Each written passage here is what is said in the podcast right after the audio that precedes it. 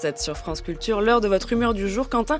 Et aujourd'hui, deux ans de guerre et trois leçons. Oui, deux ans de guerre en Ukraine attaquée, bilan humain effroyable, c'est l'objet notamment de ces matins, mais je voudrais vous parler de la façon dont cette guerre a aussi permis de faire évoluer nos représentations, nos points de vue géopolitiques à travers la vision que nous avions et que nous avons désormais de la Russie. Trois leçons subjectives donc, car il y en a bien d'autres, mais je me lance. La première, cette guerre nous a rappelé ce que la Russie a toujours été, mais que nous avions perdu l'habitude de voir.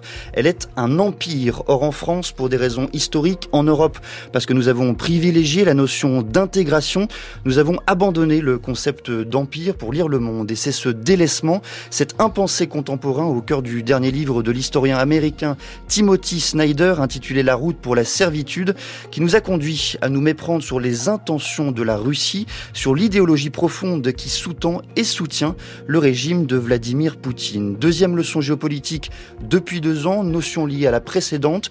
Nous n'avons pas voulu voir que la Russie est un régime profondément révisionniste. Cette idée est issue notamment du travail de Jean-Dominique Merchet qui vient de faire paraître Sommes-nous prêts pour la guerre L'illusion de la puissance française?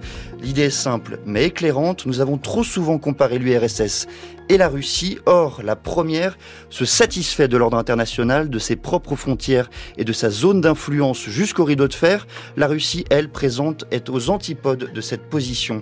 Elle veut récupérer les territoires qu'elle estime perdus dans l'histoire longue et récente. Ses dirigeants sont révisionnistes, ils le sont fondamentalement et ils le resteront sans doute. Troisième leçon est en deux ans sur la Russie.